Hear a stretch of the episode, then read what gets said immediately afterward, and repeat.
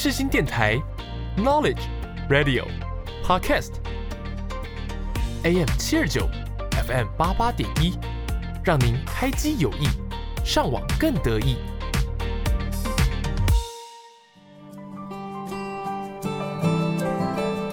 朋友问：社会心理学学什么？我们学了社会学，也学了心理学。朋友说：“那就是社会学加上心理学嘛。”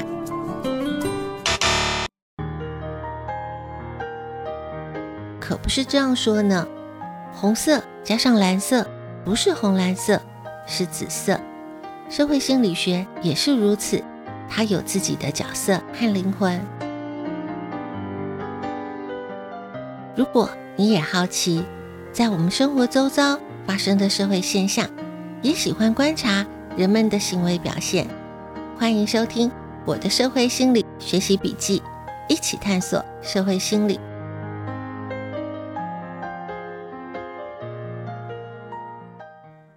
是人们的行为造成社会现象，还是社会现象影响人们的行为？我认为社会心理学可以找到解答。欢迎收听我的社会心理学习笔记。一起探索社会心理，我是笔记主人周尔斯。不知道听众朋友有没有遇过这样子的朋友，在谈恋爱的时候，和恋爱对象经常会有严重的争执，也会常常听到他哭诉抱怨。时间越久，周遭的亲朋好友都会认为对方根本不爱他，不适合他。可是当有人劝他考虑分手的时候，他又会自圆其说，还会为对方讲话。或者是有没有这样子的购物经验？在商场买了一件衣服，现场看了试了，觉得很适合，很好看，就当场买下来了。回到家一穿，却发现不太好看，心里面也很纳闷。旁边有人看了也说，觉得衣服不适合你。可是你这个时候可能会说，你想尝试不同的风格，觉得衣服很好，也没有考虑要把衣服退了。以上这样状况的当事人，可能都处在认知失调的状况，只是自己可能并不知道。什么是认知失调？这是社会心理学家费斯汀格教授所提出来的理论。听众朋友可能还记得，我们在第二十集的节目当中谈论到一个主题——社会比较理论，就是费斯汀格教授他所提出来的理论。我们也介绍过非常著名的。费斯汀格法则，费斯汀格法则是这样说的：生活当中百分之十是由发生在你身上的事情所组成的，另外的百分之九十是你对于所发生的事情如何反应所决定的。这些都是费斯汀格教授影响重大的研究成果。今天的节目，我们就来好好的认识费斯汀格教授，以及费斯汀格教授他另一个。非常重要的研究贡献——认知失调理论。每个字词都有个定义，有个说法，也都有它的来龙去脉。让我们开启社会心理小词典。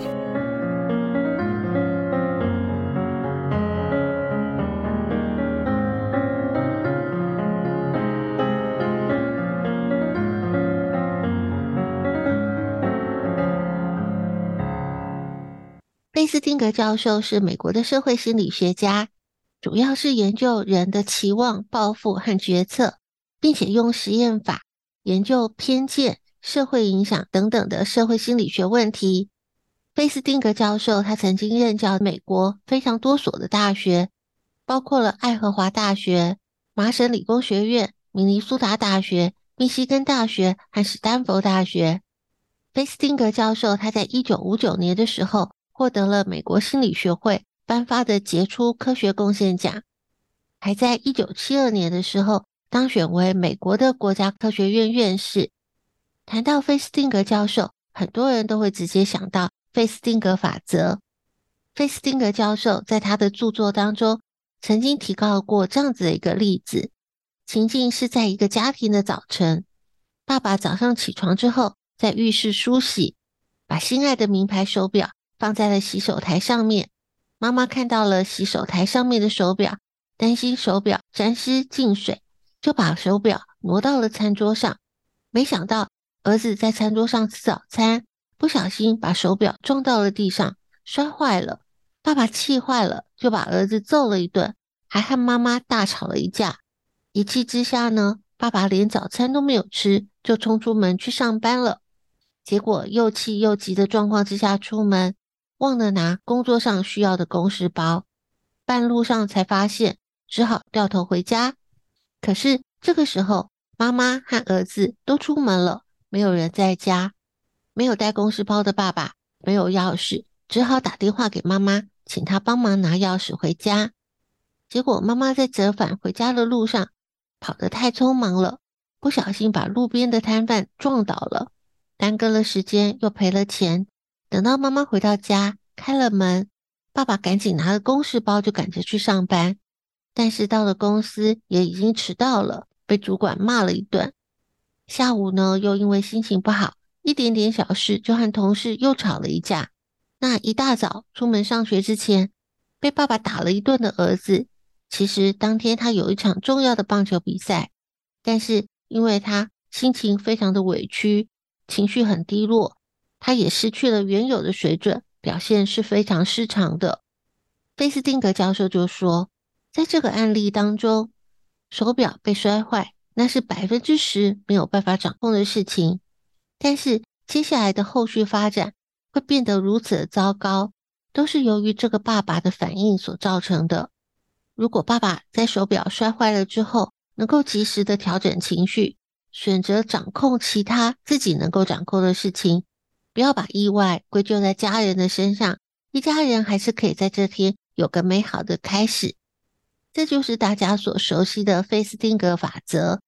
在生活当中，百分之十是由发生在你身上的事情所组成，而百分之九十则是你对于所发生的事情如何反应所决定的。菲斯汀格教授还有两个非常重要而且影响重大的研究成果，一个是社会比较理论。社会比较理论是菲斯汀格教授他在一九五四年的时候所提出来的。菲斯汀格教授的研究认为，每个人都会利用他人作为比较的尺度来进行自我评价。人在现实生活当中定义自己的社会特征，例如说能力、智力这些社会特征。通常都是通过了和周围他人的比较，在一种比较性的社会环境当中获得它的意义，而不是根据纯粹客观的标准来定义。菲斯汀格教授把这样子的现象称之为社会比较，这是一种普遍存在的一个社会心理现象，它是人类存在社会当中相互作用过程当中没有办法避免的。菲斯汀格教授认为。人参与比较的过程是一种建立基准的方式，透过了这个基准，对我们自己进行准确的评估。社会比较的过程，人会通过了评估自己的态度、能力、信仰，来和其他人比较，来认识自己，追寻自我的价值。这是菲斯汀格教授他所提出来的社会比较理论。如果大家对于社会比较理论有兴趣，想要进一步的了解，欢迎收听第二十集的节目，节目里面有更丰富的内容提供听众朋友参考。今天我们来认识费斯汀格教授另一个非常重要的研究贡献——认知失调理论。费斯汀格教授他在一九五六年的时候发表了一个著作《当预言失灵》，提出了认知失调的观点。认知失调理论说的是，当人遇到了新的情境和原有的信念。出现了落差，甚至有冲突。这个落差和冲突会产生矛盾，人会因为这个矛盾，心里面会产生紧张、混乱之类的不适感。为了消除这种不适感，人会进行一些自我调试。自我调试的方式通常是否定新的情境所产生的新认知，或者是寻求一些新的资讯，赋予原有的信念它的可信度。也因此容易出现忽略矛盾、用掩饰或是自欺欺人的方式自圆其说，借此得到心理不适感的消除，获得心理的平衡。这就是认知失调主要的概念。这样子的理论观点当然不是凭空而来的。在下一个段落，我们就来更进一步了解费斯汀格教授的认知失调理论。科学实验、实战案例都是个小故事，一起打开社会心理案例笔记。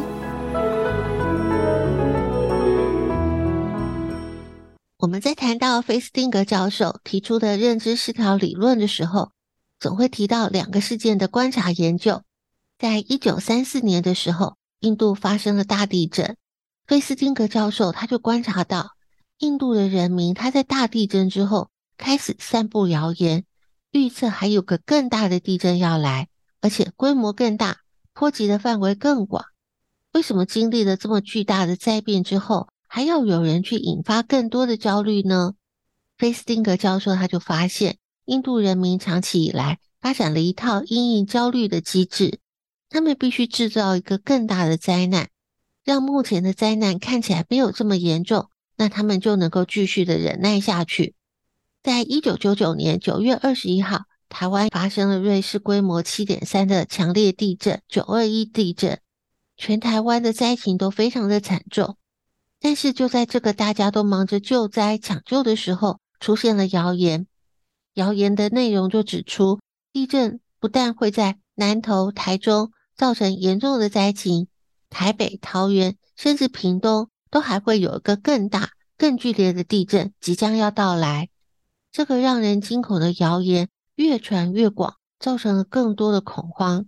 当时的气象局还邀请了许多的地震专家。透过了电视、广播、各种媒体来澄清，但是谣言还是满天飞，就如同一九三四年的印度大地震一样。这个现象就是费斯汀格教授所提出的认知失调。费斯汀格教授他进一步的解析，人为什么要传播危言耸听的谣言？因为谣言并不是为了要增加焦虑，而是为了确认焦虑。也就是说，居住在灾情严重区域之外的人，他仍然处在一个恐惧当中，这个会让人产生认知的不协调。当人处在一个对于自身恐惧的认知和缺乏科学证据的恐惧相抵触的时候，散播有更大地震的谣言，就能够确认内心的焦虑和恐惧，减少认知的不协调。这就是费斯汀格教授的认知失调理论。这也源自于人类对于痛苦的感觉不是一个绝对的感觉，而是一个相对的比较。当我们发现别人比我们还惨的时候，我们的痛苦好像就减轻了一点。或许这就是地震谣言的来源。当我们想着还有个更大、更厉害的地震要来的时候，眼前的灾情好像就变得不怎么样了，心里也就觉得好过了一些。另外一个和认知失调有关的观察研究事件，就是美国明尼苏达州有个妇人，她自称有未卜先知的通灵能力。这个通灵的妇人，她宣称她接收到许多来自于天神的讯息，神指示她说，洪水即将要到来，会从北极圈一直淹没到墨西哥湾，而且还宣称在某年某月的某一天。外星人会来到地球，毁灭整个地球。由于这个末日到来的内容非常的惊悚，还引起了媒体的报道。有许多相信通灵妇人的信徒，纷纷的就涌到了这个城镇。费斯汀格教授他也看到了这个消息，认为这是一个能够验证认知失调理论的机会。他就和研究团队进驻到了这个城镇，积极的渗透和密切的观察。根据费斯汀格教授的认知失调理论，如果外星人没有来，洪水没有发生，这些相信通灵妇人的信徒会变得更加的虔诚，更加的信仰，否则就没有办法维持自己心理认知的平衡，所以他们会更加相信通灵妇人的话，而且会更努力的说服别人他们的信仰是对的。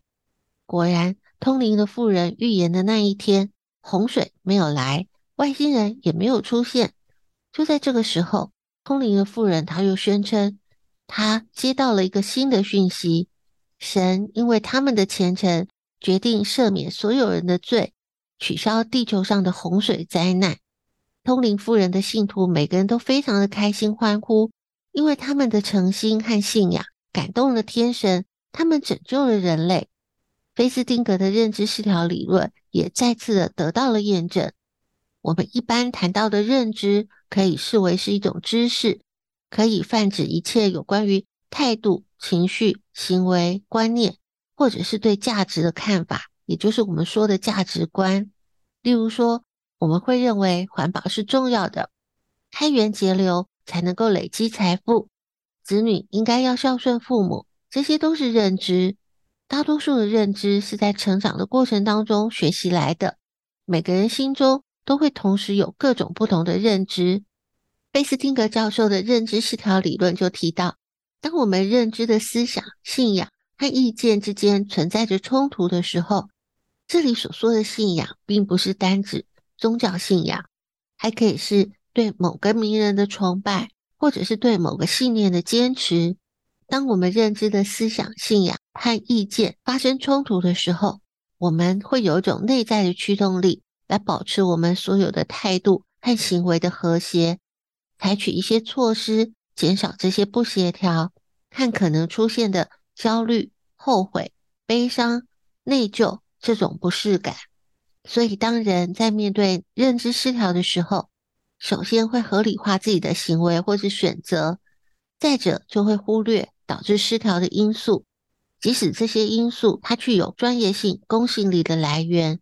他也可能会试图的向别人隐藏自己的行为或者是信仰，或者是会回避有关特定主题的对话。这些都是因为感受到内心原有的逻辑信仰，遭受到了眼前事件的挑战，产生了矛盾冲突。为了消除矛盾冲突带来的不适感所产生的历程行为，其实认知失调并不代表就是不好的。在下个段落。我们来进一步了解认知失调会带来什么样的影响。继续我们今天的主题：费斯汀格教授的认知失调理论。世新电台广播世界魅力无限。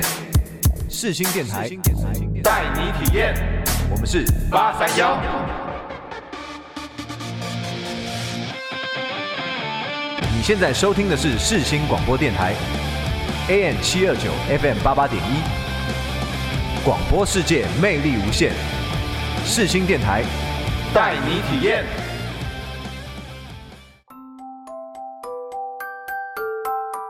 生命有限，知识无限，记录有限，感触无限。社会心理课外杂记。菲斯汀格教授的认知失调理论谈到。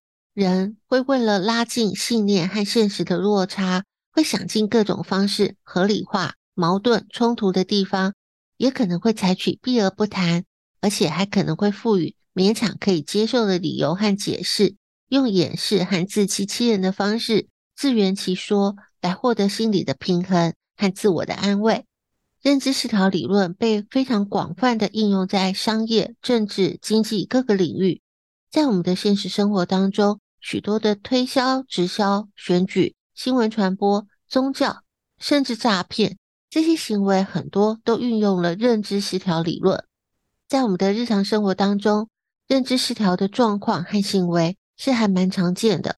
例如说，常常会在社会新闻当中出现的感情诈骗事件，不论性别，被害人因为渴望拥有一段爱情而受骗。损失惨重的例子有非常多，就看到了一名女性，她在网络上公开受骗上当的经历。她提到了，她是透过网络认识了一个男性，这名男子对她热烈的追求，才一个月就提出了求婚，然后男子他就以希望结婚之后可以给予更稳定的生活，要求这位女性拿出一百五十万投资他的直销事业。不到两个月，两个人结婚了。才刚结婚，这名男性他又开口向女子要了二十万，然后因为这位女生告知自己已经没有钱了，这个男子他就开始经常的不回家。而女生为了维系感情，当中又买了许多高价的礼物给这位男性。前后不到三个月的时间，这个女生就为了一段感情付出了两百万。这就是非常典型的认知失调的例子。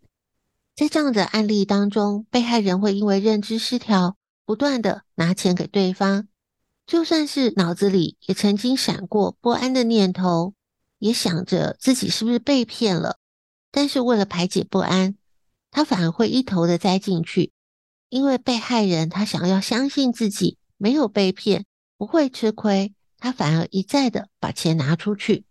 通常这样子的状况，就算身边有人劝。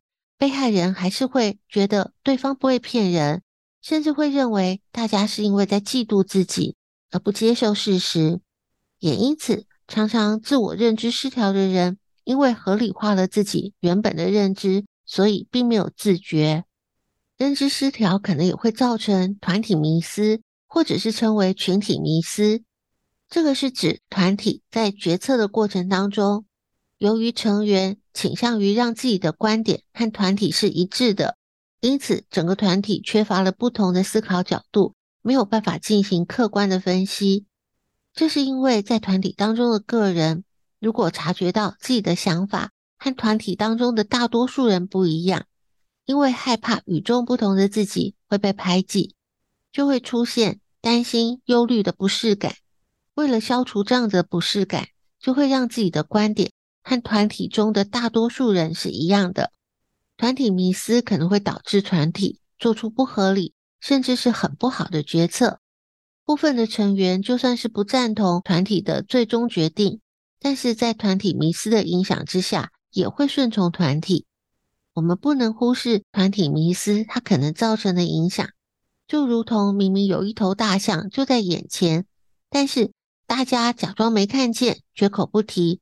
甚至否认有大象的存在，这就是一种集体的沉默，是会让我们付出高昂的代价的。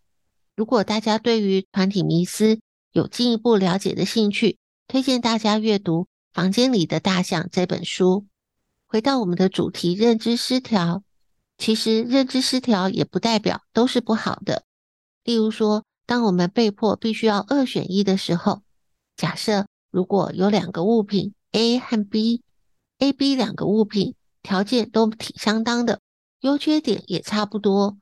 虽然我们都很喜欢，但是如果我们必须不得不做出选择的时候，假设我们选择了 A，接着我们就会发现 B 的缺点似乎比较多，甚至会觉得 B 的缺点特别多。这是为了让我们自己觉得选择 A 是正确的，而且非常正确。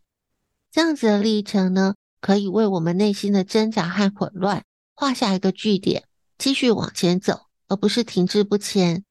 认知失调的运作，它其中包含了控制，也包含了人性。如果我们把错误当作是自己蠢笨或者是无能，消除认知失调不适感的方式，就容易辨认是忽略事实，自圆其说。但是如果我们把错误当作是可以从错误当中学习。消除认知失调不适感的方式，就会是认清事实、学习成长。所以，当认知失调的不适感出现的时候，我们是有能力控制下一步要往哪里走的。黑斯汀格教授就提到，人都会遇到信念和现实发生冲突的情况，恢复平衡的方式有两种：一个是承认事实，一个是找到一个理由来维持平衡。所以，很明显的。我们是有选择的。如果我们不要为了自己心灵深处的一点尊严，愿意认清事实，有错就认错，让自己升级成长，这才是聪明的方式。然后，我们再让自己多一些独立思考的能力，不要人云亦云。就算遇到了信念和现实发生冲突的情况，感受到了认知失调的不适感。相信我们都能够做出更好的选择和决定。节目的时间有限，知识无限。今天的节目内容是个抛砖引玉，还有很多的相关资料，可以透过了专题报道、研究文献、主题书刊，都能够帮助我们更进一步去了解。也欢迎在粉专分享你的笔记内容。透过了知识的分享，我们一起成长。感谢听众朋友今天的收听我们下次见。装作没听见你刚说的话我总是笑着你不言不语先别破坏这美好的形象爱上有压力吧？呜，我看爱到全世界都心疼。呜，你晓得我比谁都还贪婪的吧？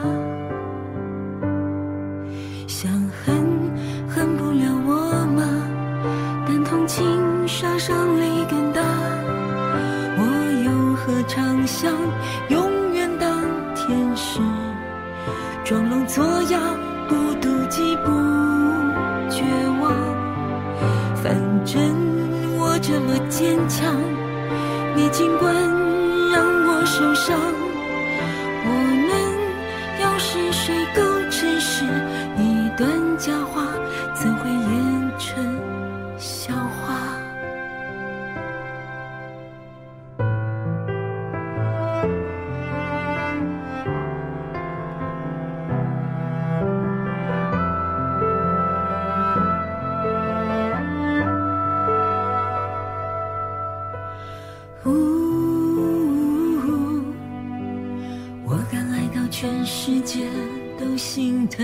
呜，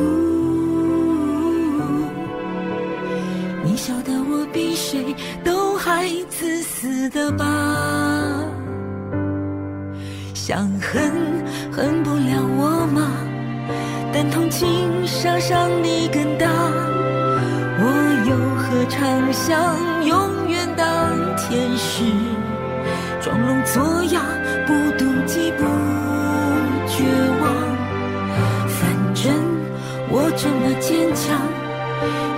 关，让我受伤。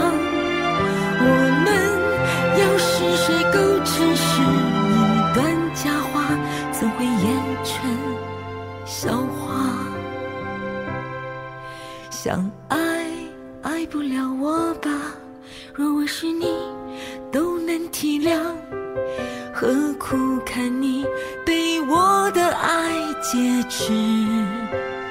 该放不放的确，我也向往，和你像仇人一样，在心狠到最后。